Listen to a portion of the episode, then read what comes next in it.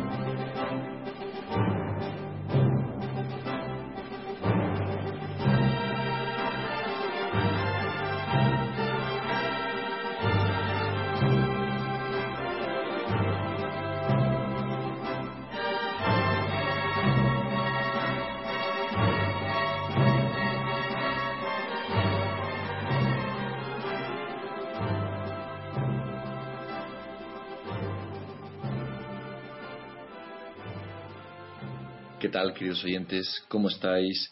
Es sábado 29 de junio y comenzamos aquí una nueva edición de Radio Libertad Constituyente.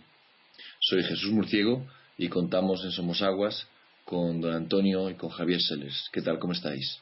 Javier, ¿qué tal estás tú? Después de tres meses casi, ¿no? Tres, ¿Cuánto tiempo tres hace? semanas. Tres semanas. Pero me ha parecido tres meses Sí, se ha hecho largo. también. Muy bien. todo bien. Bueno, pues aquí os doy el parte meteorológico, que ya parece estabilizado. Yo lo noto en que mi dolor esta mañana es menor. Es eh, comienzo de verano, pero sigue siendo muy agradable porque no hay calor. Sí, hay una buena temperatura, pero hay un aire muy agradable. Y las noticias de, son- siguen siendo tan desagradables como siempre, porque todo está siempre salpicado todos los días como es inevitable por la corrupción. Es inevitable porque todas las partidocracias, en todas las partidocracias no es que haya corrupción, es que en ellas el único factor que da estabilidad a los gobiernos y al régimen de poder es la corrupción. Es natural, por tanto, que hoy eh, eh, Jesús creo que nos va a comenzar en las charlas, en las conversaciones en este medio tan singular de comunicación, vamos a comenzar por otro caso de corrupción. Así es, así es. Es un caso que los periódicos eh, de la prensa escrita no han mencionado, eh, han pasado muy por encima. Nos tenemos que ir a la prensa digital, concretamente el medio es república.com, que eh, en su edición de ayer digital decía así: El caso Nos. El juez del caso Nos pregunta a las partes si debe encausar a Gallardón por los pagos de Madrid 2016. La antigua consejera delegada de Madrid 16 y exdirectora de deportes del ayuntamiento, Mercedes Cohen, está imputada en el caso por donar a Urdangarín 140.000 euros sin justificar. Don Antonio, quería preguntarle si estamos de nuevo ante un caso de un poder político que va a ser eh, encausado por un poder judicial. Pero, pero esta señora, ¿quién es? Es la exdirectora de deportes y, delega- y consejera delegada del, de Madrid 2016 de la candidatura. Ah, ¿y, y qué relación tiene? Porque yo vi en los periódicos de ayer el nombre destacado de Gallardón. ¿Qué, qué tiene que ver Gallardón con esto? Nada. Gallardón era el alcalde de Madrid cuando se Sí. presentó la candidatura. Pero ¿por qué dicen que él, eh, que él está... que yo lo que he leído en el periódico es que había pedido permiso a las partes para ver si imputaba a Gallardón. Eso es así, claro. No, te pregunta a las partes si. eh, ah, bueno, Gallardón, claro. Así es, así es. Sí, Ah, entonces, ¿por qué me hablas de una señora que es una subalterna de, de Gallardón? porque la señora ya está imputada. Entonces no es el tema, no es la noticia. La noticia es que el juez de Castro ha preguntado a las partes si debe o no imputar a Gallardón. Así es. Esa es la noticia. Bueno, pues esa, a ver, ¿y qué dice la prensa de eso? La prensa este, le leo titular y pasa muy, muy por encima, simplemente. Ah, no, no lo destaca. De hecho, hoy la, prensa, la edición de hoy pues, no, no viene. A mí, de, de verdad, que cuando conozco a la persona posiblemente responsable de un caso de corrupción, lo siento mucho más que cuando no la conozco. Eh, yo soy amigo, se puede decir, de Ruiz Gallardón. Primero porque fui bastante amigo de su padre, compañero de profesión de su tío Rafael, notario, compañero de promoción. Ruiz Gallardón, siendo ya, eh, eh, siendo al presidente de la comunidad, me invitó dos veces a comer allí en la Puerta del Sol, solas, nada, pues Y tengo, como es natural, una simpatía por la familia, el apellido. Sin embargo, hay que reponerse esos sentimientos naturales y ser objetivo cuando se trata de informar a los demás. Eh, Ruiz Gallardón, Alberto Ruiz Gallardón, tiene una formación jurídica buena, sólida, parecida, pero yo creo que mejor, más profunda que la de Aznar. Han hecho posiciones a cuerpos técnicos, en este caso fiscales, muy parecida a la de juez, tienen un nivel de exigencia alto, un poquito más bajo que las oposiciones a notarios, registradores y abogados del Estado, pero bastante bueno. Entonces, con ese nivel técnico, de profesión técnica y de profesión jurídica, deben estar mejor capacitados que otros para comprender cuándo se incurre y cuándo no se incurre en casos de corrupción. En los supuestos donde la persona implicada ocupa altos cargos políticos. Luis Gallardón parece que lo que la prensa ha publicado es que autorizó el pago del regalo de 140.000 euros, creo que es la cantidad, sí es. al Instituto NOS, es decir, a Targarín, a cambio de nada, sin hacer ningún nada, ni informes, ni nada, para que un Targarín eh, ayudara a promover la candidatura de Madrid para la Olimpiada. El hecho es que no se la adjudicaron, no hubo Olimpiada, si hubo, si hubo alguna gestión fracasó, y no hay prueba alguna de que hiciera gestión alguna. En ese caso se trata de, una, de un donativo, una donación, para comprender cómo es posible que personas educadas, de una sólida formación jurídica, puedan tolerar, puedan admitir que en organismos que ellos presiden se permitan casos de corrupción como donarle al yerno del rey una cantidad notable, 140.000 euros, es bastante dinero. Son casi 25 millones de pesetas antiguas. Para comprenderlo, hay que situarse en los ambientes donde se producen las instauraciones monárquicas. En una monarquía antigua, que lleve mucho tiempo, la corrupción no se hace de esta manera tan descarada, tan brutal. Y en las en las restauraciones monárquicas hay al inicio de las restauraciones, como en Francia, por ejemplo, en 2018, hay un intento de desmarcarse de la corrupción existente en los, en los regímenes anteriores. En Francia, la República la Revolución Francesa. Hubo en el directorio una corrupción enorme, sistemática, galopante, y en el directorio también y con Napoleón también. Entonces la restauración, bajo nombres muy conocidos de la aristocracia y de la política de derechos y monárquica, hay un esfuerzo de pulcritud, que pronto se olvida. Y ya en Francia mismo, en la restauración ya con Carlos X, en las cartas otorgadas ya hubo casos notables de corrupción, aunque no exageradamente como con Napoleón o el directorio.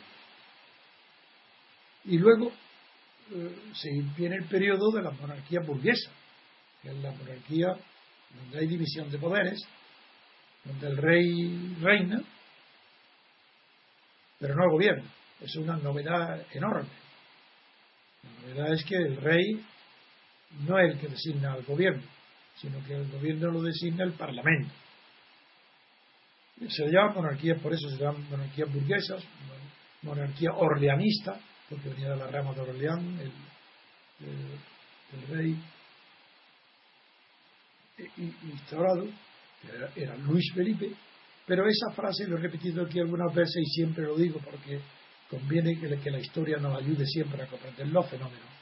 La frase de que el rey reina, pero no gobierna, no la inventó, ni es inglesa, como muchos creen, ni tampoco la inventó Thiers para definir el régimen de Orleans de la monarquía burguesa de Luis Felipe, sino que se inventó, la pronunció por primera vez un caudillo militar una dinastía eh, regias de la de los reyes lituanos de Polonia, que no quiso ser rey, no aceptó la corona que le propuso el Papa Esteban III, creo, le propuso, y él la rechazó porque dijo que quería gobernar y no reinar. Ese es el origen de la frase, en España no se conoce como nada de la historia europea, en España es desconocida. Pues bien, limitándonos ya al tema, ¿por qué se corrompen hombres de formación jurídica?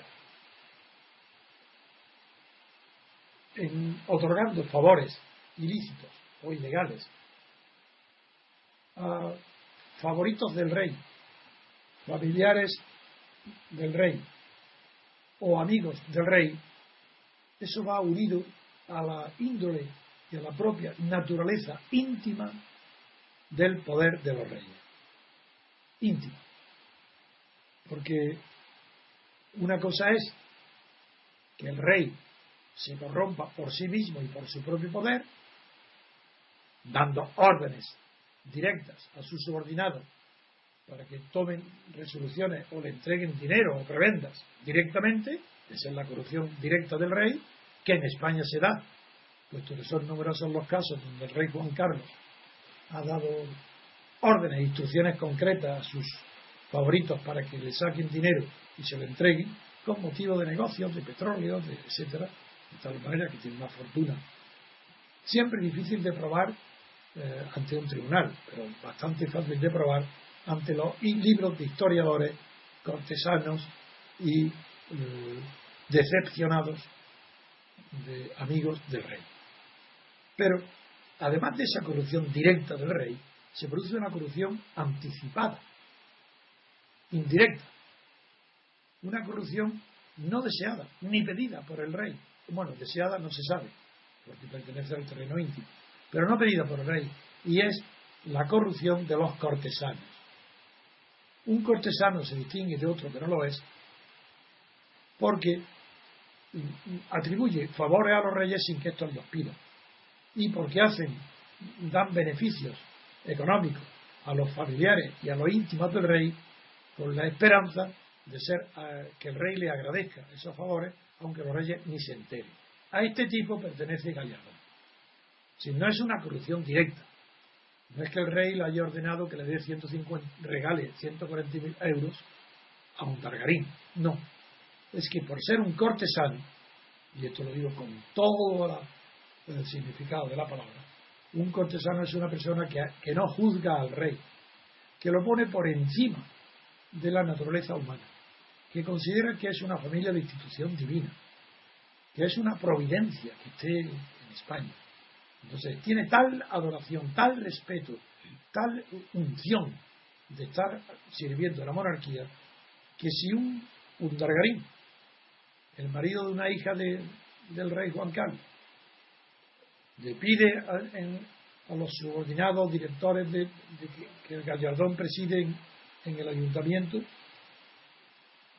creo que era en el ayuntamiento, no en la comunidad, no lo sé, eso Jesús me lo dirás. Era en el ayuntamiento de Madrid. Ah, era en el ayuntamiento, no era en la comunidad. Pues bien, entonces, Gallardón es que no tiene ni siquiera eh, espacio mental para someterlo a juicio propio si debe o no debe regalar 140.000 euros que ha pedido Dargarín al ayuntamiento para promover la Olimpiada. Primero, el fin le parece fantástico. Él está siendo el adalí y el campeón para traer a Madrid la Olimpiada. Hablo de él cuando me refiero a Gallardón. Quiere. El alcalde quiere. Y resulta que el marido de la hija del rey le pide 140.000 euros para que él le ayude en la promoción de la capital de Madrid como sede de la futura Olimpiada. Da igual que fracasen o no fracasen, porque no tenemos que, no es un resultado lo que se premia, sino una promoción previa. Entonces eso no hay que fracasar, eso, da igual. Gallardón está encantado que le concedan, pues claro que lo, lo supo, eso no hace falta ni siquiera, claro que hará falta pruebas judiciales, pero yo sé muy bien cómo funciona la corte. Y la corte es que le faltó tiempo a un Targarín para comentar con la infanta y esta para comentar con su padre, sobre todo en un asunto como Olimpiada, es que seguro, eso no hace falta ser suposición ninguna. Es que no ser así sería estar fuera de la realidad. Comentaron la alegría que, Gallardón le había regalado 140.000 euros a, un Targarín. Esa es lo que se llama corrupción cortesana, que se adelanta a las peticiones del rey para servirle y agradarle.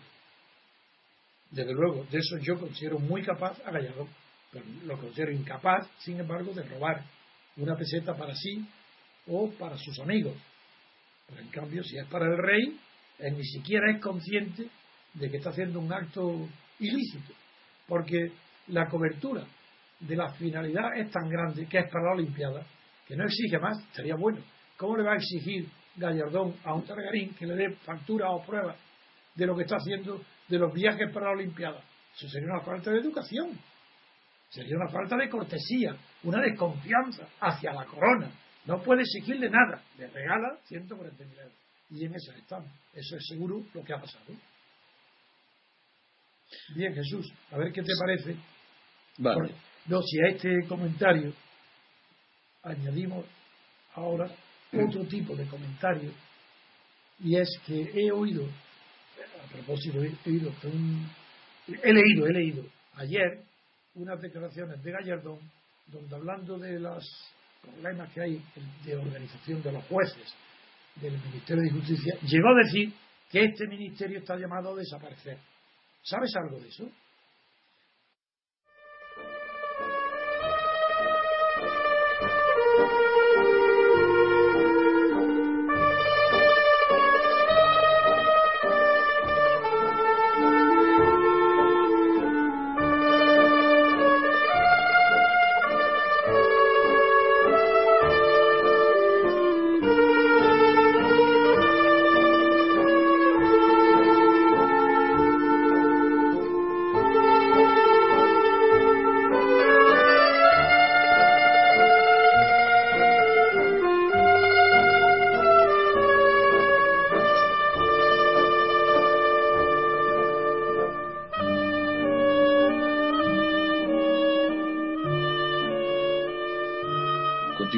De Alberto Ruiz Gallardón y ahora nos referimos a unas declaraciones que hizo en el diario El Mundo y nos, las va a leer, por favor, Javier Seles. Declaraciones de, ayer, ¿no? Sí, ayer, ayer aparecía una noticia en el diario El Mundo que decía el ministerio tiene que desaparecer, refiriéndose a unas palabras que en 1988, cuando el actual ministro Alberto Ruiz Gallardón estaba, era senador del PP, en la oposición dijo que esas, esas palabras, que el ministerio tenía que desaparecer. ¿El Ministerio de Interior se No. El Ministerio de Justicia. Justicia. El Ministerio de Justicia. Sí, era, en ese momento el ministro de Justicia era Enrique Mújica y las palabras de, de Gallardón fueron, nuestro grupo cree que cualquier reforma que se plantee en el futuro tiene que pasar necesariamente por la desaparición del ministerio que usted encarna. Sí, sí, es el, a eso yo es lo que me refería. Y eh, eso revela, esas palabras revelan que Gallardón tiene una buena preparación jurídica, ya que todo jurista, no solo abogado, alguien que conozca el derecho sistemáticamente en conjunto, sabe que las competencias del Ministerio de Justicia suponen una permanente injerencia del poder político en el ámbito del mundo jurídico. Lo cual es, algo abominable. No solo en el ámbito del Poder Judicial, que en este caso es lo más llamativo, lo más chocante, donde hay un Ministerio de Justicia y donde hay un Ministerio Fiscal, dependiendo del Ministerio de Justicia, ya se sabe que toda la organización jurídica alrededor de ese ministerio está organizada para que la justicia se haga no en nombre del pueblo, que es ridículo, eso jamás se ha hecho, pero tampoco en nombre del rey, ni en nombre de la nación, del parlamento, ni en nombre de la ley. La justicia donde hay un ministerio de justicia, la justicia se ejerce, se administra, se hace para favorecer y proteger al poder político de cada momento. Esa es la función del ministro de Justicia, del Ministerio de Justicia. Sí, porque aparte de la organización judicial, de los jueces, que dependen del gobierno, porque hay un Ministerio de Justicia, el gobierno los nombra, el Ministerio Fiscal es subordinado completamente en el orden jerárquico del Ministro de Justicia y las otras competencias del Ministerio de Justicia, como son la organización del registro de la propiedad, del notariado, del registro civil, de todo lo que son los registros mercantiles, todo, todo esto son funciones que no deben de corresponder nunca al gobierno, sino a entidades autónomas que tengan, que, conserven y, y tengan abierto al público los datos públicos, los datos que deben de conocerse referentes a la actividad de las sociedades o a la organización territorial de la propiedad si el hecho solo de que exista un Ministerio de Justicia indica que allí no hay separación de poderes. No importa que en otras eh, épocas, sobre todo en las épocas reales, en Inglaterra, pues el, Ministerio del Sello era el Ministro de Justicia. Claro, los reyes tenían un ministerio. Ayer mismo vi unos, retazos de la película de Cromwell sobre el Parlamento largo y el Parlamento breve, que se llevó las llaves del Parlamento para quitarle ese poder a los diputados a su casa. Pues ayer mismo vi, me recordó vivamente cómo se fue fraguando en Inglaterra la independencia de la justicia y uno de los aspectos más importantes fue la sustracción al poder real de los poderes que tenían los cancilleres del sello, los que, los que dirigieron, por ejemplo, el proceso contra Tomás Moro, pues bien, el Ministerio de Justicia tiene que desaparecer en una democracia, porque la democracia es imposible sin que exista separación de poderes. Y no puede haber separación de poderes si el Ministerio de Justicia es un ministerio más del gobierno. Pero no basta. Es decir, que desaparezca el ministerio. Hace falta también, además, que el Consejo del Poder Judicial actual de hoy esté que es el gobierno de los jueces, no, no esté nombrado por el poder político, ni tampoco por el poder legislativo, porque en ese caso tampoco hay división de poderes. Sí, división hay, lo que no hay es separación de poderes. Por eso se necesita que el Consejo del Poder Judicial, como no se puede como el sistema español no se parece en nada al americano, ni siquiera al inglés, que está basado en el precedente judicial, mientras que el sistema español derivado del romano y de las costumbres, está de las costumbres del derecho común, precedente a su vez del derecho romano también, está basado en el conocimiento técnico de esas leyes elaboradas durante siglos, esa diferencia tan grande entre el mundo anglosajón y el mundo continental europeo hace imposible que nuestro sistema, los fiscales, tengan, sean elegidos directamente por el, por el pueblo, por los gobernados, eso, es absurdo, porque un fiscal tiene que tener conocimiento técnico el mismo como juez. De ahí que en España el Ministerio de Justicia tendría que desaparecer si hubiera una democracia y que no solamente existiera la separación de poderes, sino que el poder judicial, llamado hoy poder, fuera elegido el presidente, igual que hay un presidente del gobierno igual que hay un presidente de la Cámara, tenía que haber un presidente de la Comisión Judicial, del Comité Judicial, elegido por sufragio directo de todos los que participan en el mundo judicial, es decir, jueces, fiscales, secretarios de juzgado, oficiales de juzgado, agentes judiciales, notarios, no, y registradores no, a no ser que estén en ejercicio. Porque una cosa es ser jurista y otra cosa es que para ser abogado en ejercicio, otra cosa es ser jurista.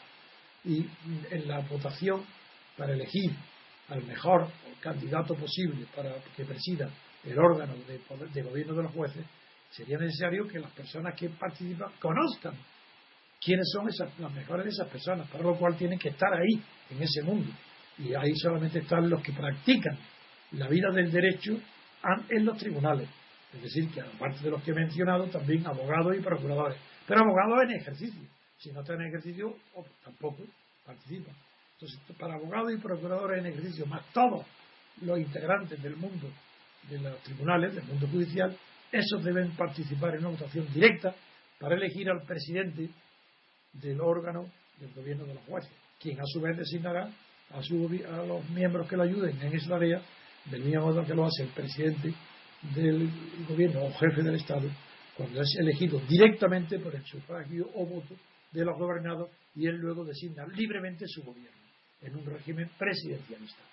Esa es, por eso, eh, tiene fundamento las palabras de que en el año 88 eh, pronunció Alberto Ruiz Gardón y se podía pensar que era un hombre jurista que sabía el Ministerio de Justicia no tiene sentido en España, aunque lo pueda tener por tradición en Inglaterra y desde luego por la función distinta que tiene eh, del continente en Estados Unidos. Pero que se ha visto frustrada. Eh, claro que el que tenga ese conocimiento no quiere decir que sea fiel a sus conocimientos. Los hombres ambiciosos de poder no son fieles a sí mismos, porque varían las circunstancias que les, les sube en la escala social y se adaptan a las ideas dominantes que le permiten seguir subiendo en esa escala. Y hoy, desde luego, estoy seguro que Alberto Ruiz no defenderá la desaparición del Ministerio de Justicia, lo que sería decir, yo desaparezco con él también. Por eso estoy triste con que pueda haber sido partícipe, pero inexorable. Hay que seguir, sea amigo o enemigo, hermano, padre, quien sea, la corrupción no se le puede permitir a nadie. Pues si os parece pasamos a la siguiente noticia después de escuchar esta breve pausa.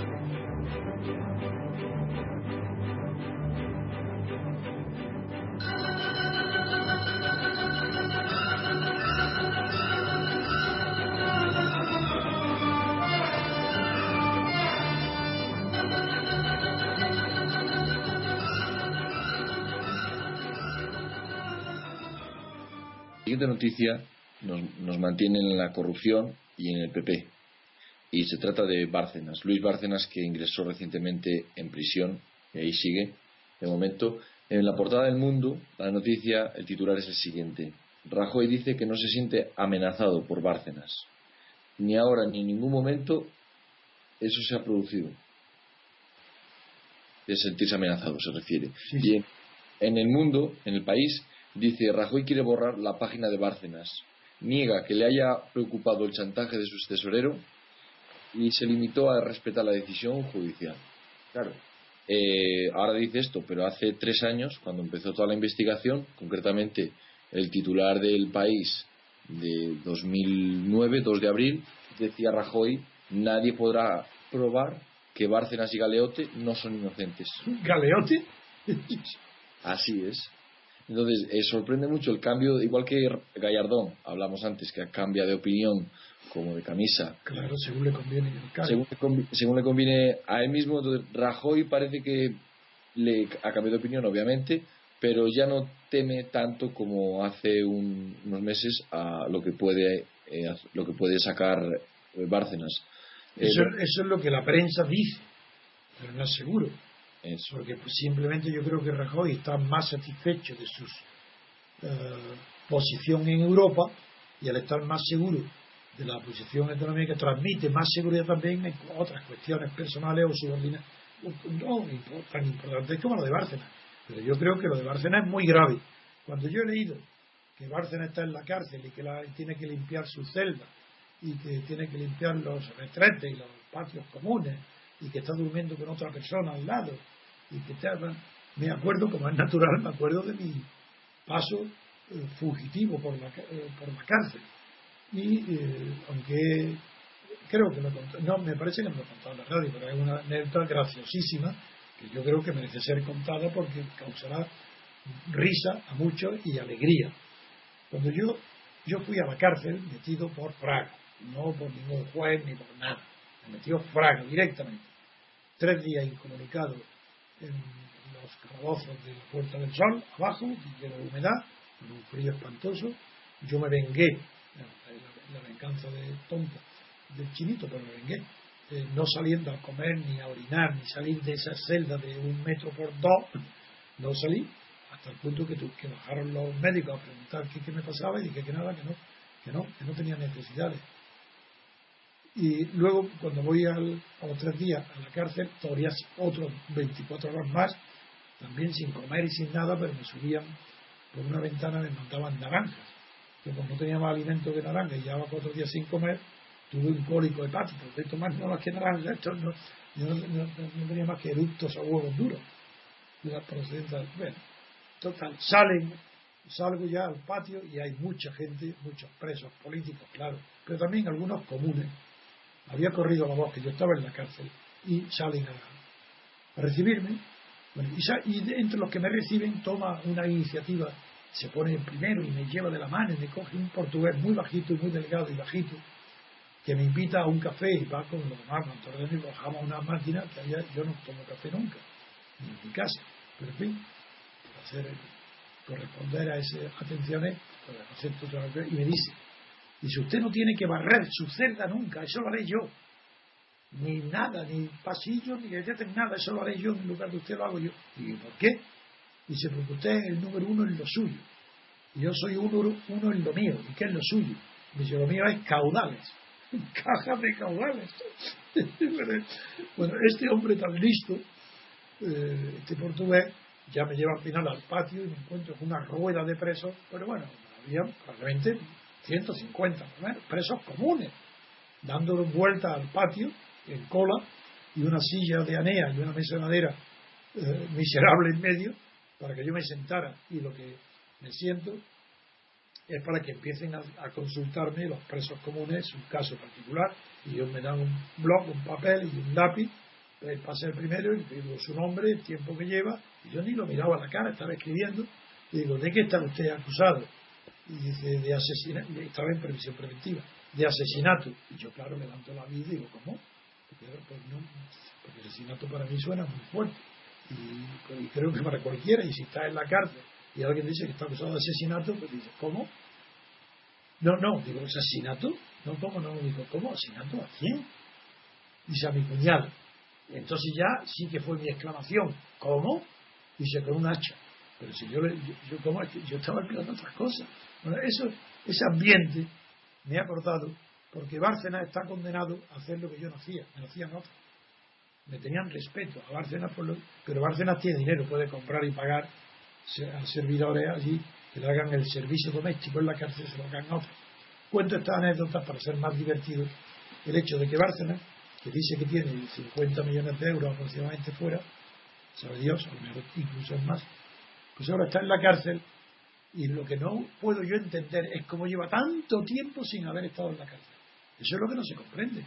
Yo, quiero que entre ahora, eh, no, eh, lo que no se comprende es por qué ha tardado tanto. Segundo tema. ¿Por qué Rajoy dice que no le teme? Dice, dice.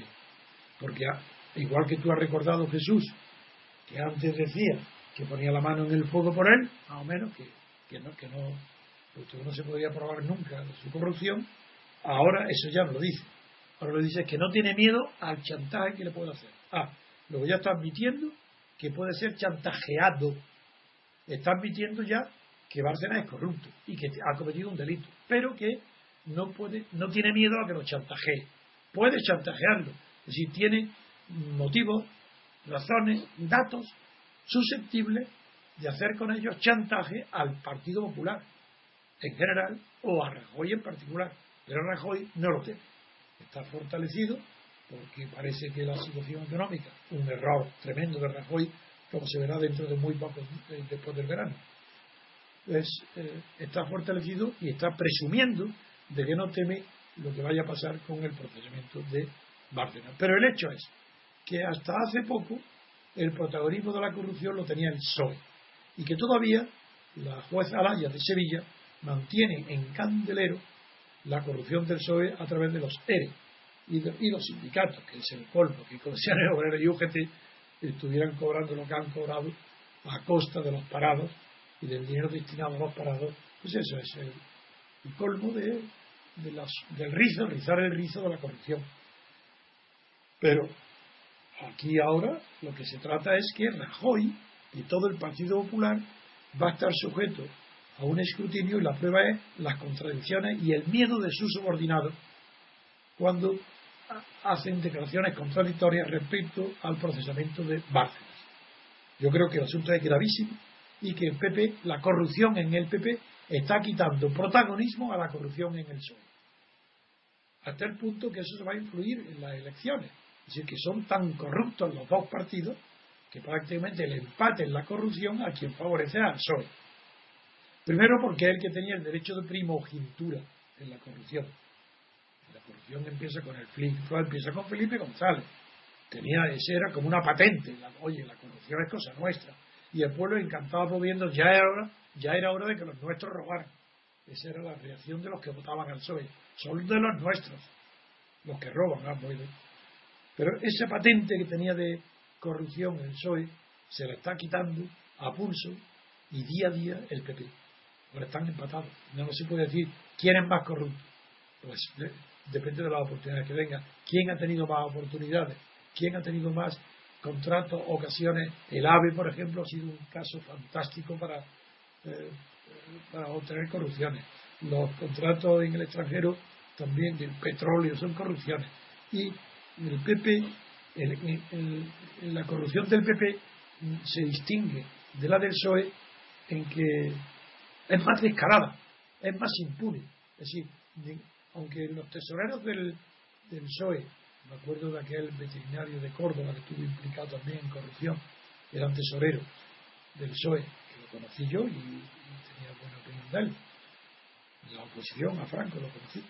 Eh, sin embargo, ahora parece que no, que aquí hay una, una soberbia de que tanto, eh, tanto los, después del caso Aceiro, pues la, organización de la tesorería y la contabilidad del PP ha estado basada en principios favorables a la corrupción. Y esto es lo que ahora Bárcenas puede descubrir. No se trata tanto de que si Rajoy recibió o no sobre sueldo, sino que el principio de organización de la contabilidad del PP está basado en la ocultación de las fuentes de dinero que llegan ilícitamente a las cajas del PP y la distribución que de estas dinero hace, hacia Bárcenas. Claro, que parece ser que Bárcenas, como el león en la fábula de Sopo, era el que hacía el reparto y se llevaba la mayor parte. Pero eso habrá que verlo. De todas formas, lo que yo no creo que la posición de Rajoy sea sincera, diciendo que no teme al chantaje de Bárcenas. Creo que es una postura de las muchísimas que cambian su, según las circunstancias que lo rodean y que dentro de poco pues dirá lo contrario, que está preocupado porque Bárcenas está haciendo chantajes, pero diciendo que el chantaje es ilícito porque no es verdad. Mientras que ahora, si dice sin miedo al chantaje de Bárcenas, ahí no quiere decir que es sin miedo a las mentiras de Bárcenas, sino sin miedo a las, a las denuncias de corrupción que puede hacer Bárcenas por haber favorecido con ella, con el dinero del PP ilícito, a los gobiernos Aznar, a lo mejor Aznar es el principal eh, culpable de la corrupción de PP, puede ser, eso no lo sé todavía, pero y a lo mejor Rajoy es un modesta, una modesta corrupción al lado de la corrupción general de todos los anteriores, con el gobierno de Aznar y de Fraga, eso ya lo veremos. Vale, pues si os parece pasamos a la siguiente noticia después de escuchar esta breve pausa.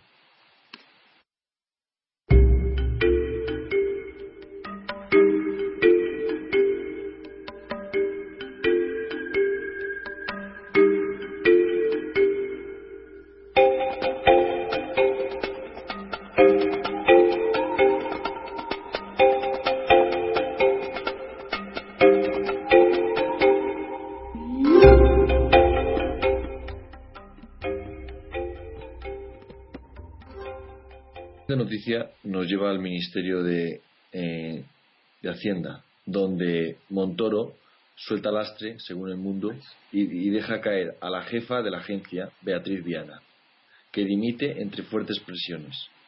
Hacienda nos explica por qué no se investigó a la infanta, dice el mundo.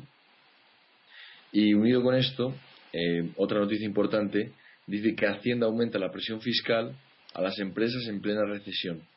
La tasa de alcohol se incrementa un 10%, excepto para vino y cerveza. Don Antonio. Bueno, ¿qué le parece? No, me parece muy mal, desde luego. Eh, yo creo que no hay un economista que tenga el sentido común para que pueda aprobar que hoy se aumente los impuestos sobre las tasas de alcohol y de, y de tabaco, excepto vinos y cerveza. Aunque es verdad que el consumidor, que, están, que están drogados, tiene una adicción al alcohol y al, tabaco, pues están dispuestos a robar antes que dejar de consumir. Por tanto, ellos no lo van a sentir. Pero sí lo van a sentir las empresas de venta de, y fabricación y importación de estos productos, porque, porque eso no solamente lo, el tabaco y, la, y el alcohol no solamente es para los drogas, los adictos a esas sustancias, sino que también está en los restaurantes, en el consumo ordinario, afecta a millones de personas. Y ahí, claro, que va a, va a sentirlo Hacienda. Eso por un lado. Por otro lado, en cambio, creo que es muy importante que, que compensa, no en la medida porque eh, la cantidad es mucho menor, pero sí interesa la noticia de que los autónomos a partir de ahora no pagarán el impuesto de IVA, para añadido, hasta después de cobrar la factura. Es decir, que ahora el sistema de IVA es completamente injusto. Nosotros los profesionales, yo como abogado lo he padecido y lo sigo padeciendo. Yo recuerdo años cuando yo ganaba mucho más dinero que ahora en el bufete y eh, el IVA tenía que pagarlo antes de cobrar la minuta, porque es la teoría fiscal del acto de devengo. Cuando se devenga la factura, el, cobrar, hay que pagar el impuesto de IVA. Entonces me encontraba con verdaderos apuros para poder pagar IVA cuando no había cobrado las facturas. Eso, entonces ahora se ha dictado una ley o ha dictado una ley para que los autónomos no paguen ese IVA. Yo creo que esto no afecta a los profesionales, como los abogados, los médicos, los arquitectos, porque aunque somos autónomos, ellos, esta norma está dictada para los empresarios autónomos, no para los profesionales libres. Pero me alegro muchísimo de que se introduzca en España por fin, aunque sea eh, para que afecte a un volumen de, de negocio pequeño, pero que se introduzca por fin que, la, que el impuesto del IVA no se pague antes de cobrar las facturas correspondientes. Pero además de eso, también hay otra norma que yo como jurista eh, me alegro, pero sé que depende de cómo se redacte. Porque la norma que es nueva, que está anunciada, es que los autónomos, los que emprendan, lo que llaman la ley de emprendedores, que es un nuevo sujeto tributario que antes no existía. Esto, la ley de emprendedores no son empresarios, se llaman emprendedores para distinguirlos y están sujetos a una ley especial porque tienen unos beneficios fiscales y unos privilegios jurídicos que las demás personas no tenemos. Por ejemplo, estos emprendedores pueden iniciar su actividad empresarial y no pagar el IVA, como he dicho antes, hasta que no hayan cobrado la factura. Pero si a consecuencia de su negocio tienen la mala suerte o la mala administración, tienen la falta de inteligencia práctica de no llegar a buen fin su empresa y quiebran o entran en concurso de acreedores, en ese caso la ley le introduce el privilegio de que no arriesguen su casa, la casa donde viven, siempre que el valor sea inferior a 300.000 euros. Y en segundo lugar, y ahí se ve el monstruo de Leviatán, que es el Estado, como enseña siempre sus garras, aunque el Leviatán era un monstruo benéfico, era un animal marítimo, que Hobbes lo utiliza, lo utiliza como símbolo del moderno Estado que todo lo abarca y que está muy bien, el nombre de Leviatán, pero era benéfico, era para proteger. Mientras que este ya no es Leviatán, esto es un monstruo marino, o terrestre, o todo, o aéreo, todo, para devorar todo lo que producen los desgraciados sujetos del Estado. Y eh, por eso esta ley parece que además de, introduce la excepción, primero, de que si la, si la casa vale más de 300.000 euros, no tienen beneficio, no pueden dejarla al margen de, un, de una quiebra o un concurso de Pero en segundo lugar es que si el deudor es el Estado tampoco. Así esto es que están legislando nada más que para el Estado. ¿Pero qué es esto? Si, si no se trata de que el Estado ahí cobre dinero ni no cobre dinero. Pues si se le protege, que no quiebren su, que no pierdan su casa ni el Estado ni nadie. Pero ahí están asomando su oreja. Todos los ministros, todos los gobiernos tienen la oreja del lobo, que es el Estado. El Estado es el lobo. En la metáfora de Santa Llana, el libro de juventud, pero maravilloso libro de Santillana, que se llama La vida de la razón, utiliza una metáfora que es el, la metáfora, se conoce la metáfora del lobo y los corderos, las ovejas, y es que hace un cuento precioso de redacción y bonito de metáfora y de significado, donde un rebaño de ovejas se queja de que de que vienen de que los lobos los animales salvajes, pues todos los años producen, pues nada, un 25% de muertes que los devoran y los matan. Y las ovejas se reúnen y alaban y se ponen contentísimas cuando se dan cuenta que los hombres han inventado la figura del pastor.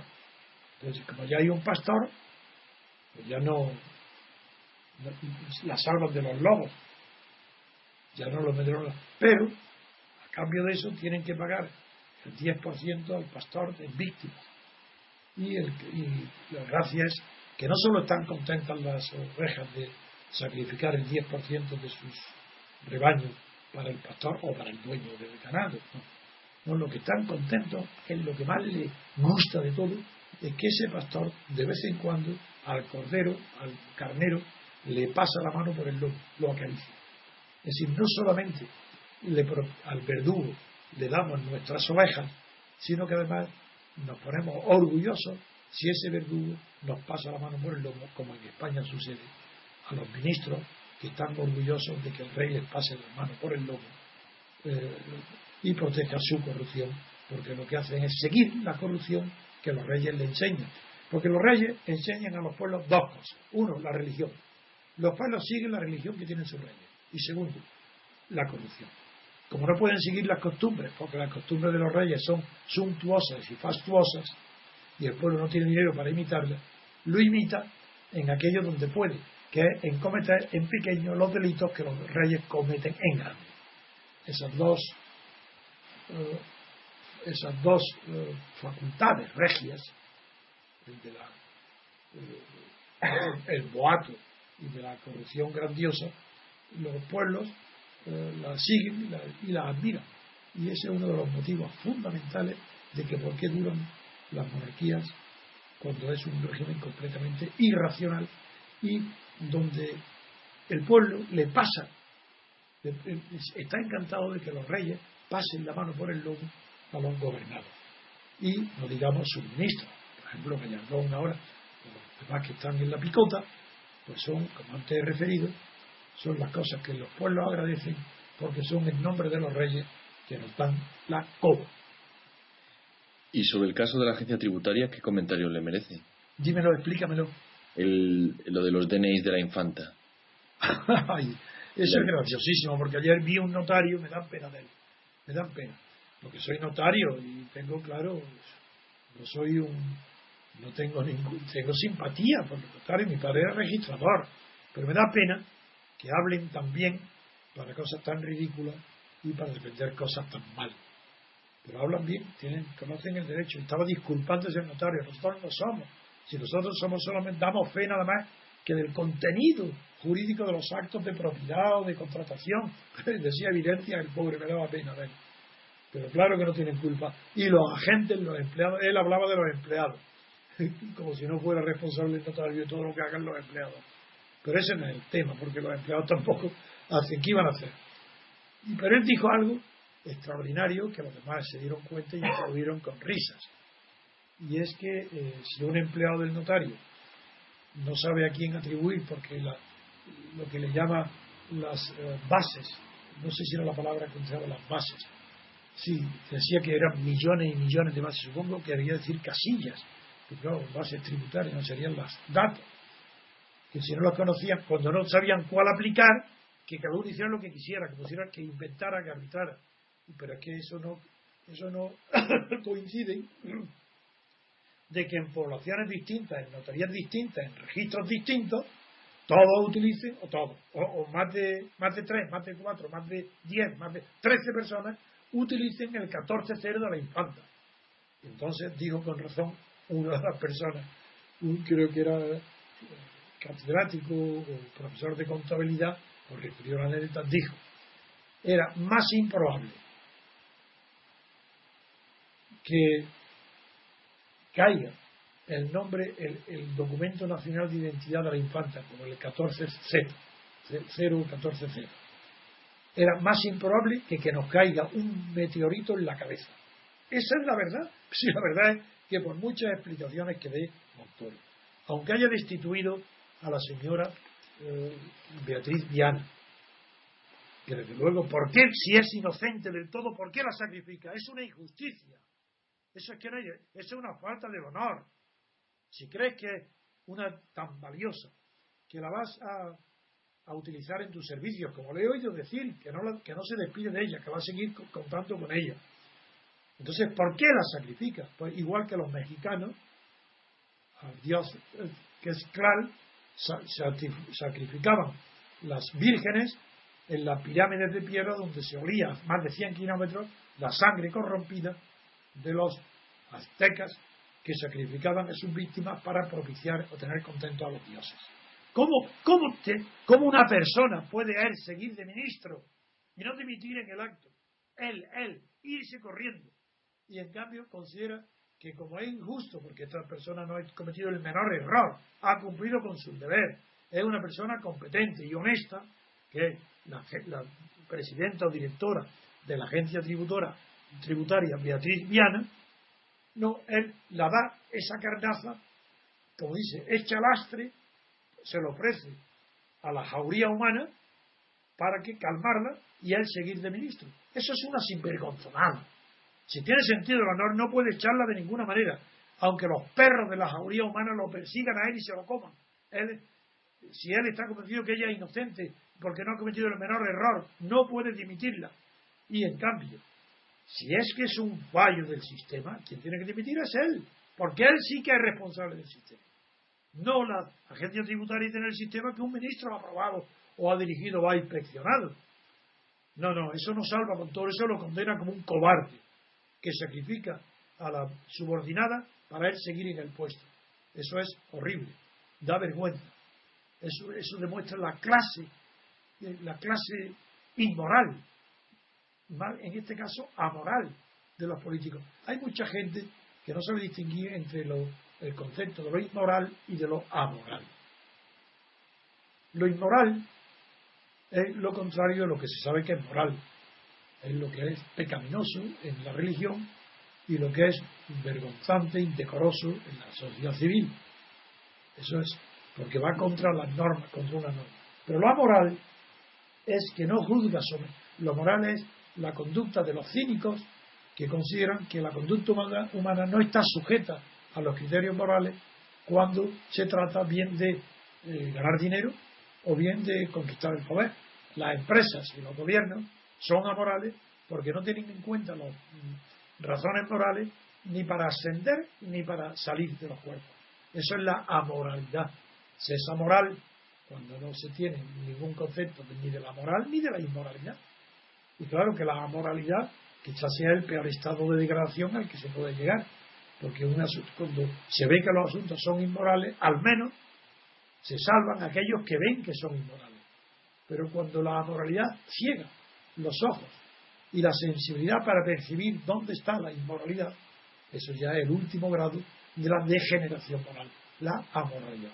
Y en España, en los círculos políticos del PP y del PSOE, hay amoralidad, porque tratan de ocultar, porque ellos no lo ven inmoral, ellos ven que son procedimientos adecuados para mantenerse en el poder. Pero como conocen que en los gobernados y en la prensa consideran que muchos de los actos de corrupción son inmorales, pues los ocultan. Entonces, eh, los ocultan, los mienten para que no, pero no porque ellos sientan, lo sientan como inmorales, para ellos es amoral. Consideran que es normal coger dinero para presentarse a las elecciones, y aunque ese dinero proceda de las arcas públicas. Son amorales, no tienen sentimiento, pero se defienden porque conocen que son juzgados por la opinión pública o por los jueces, en el caso de que los pillen, con criterios morales. Pues con esta última noticia concluimos aquí el programa de hoy, agradeciendo vuestra, vuestra audiencia y nos emplazamos para el próximo día. Un abrazo.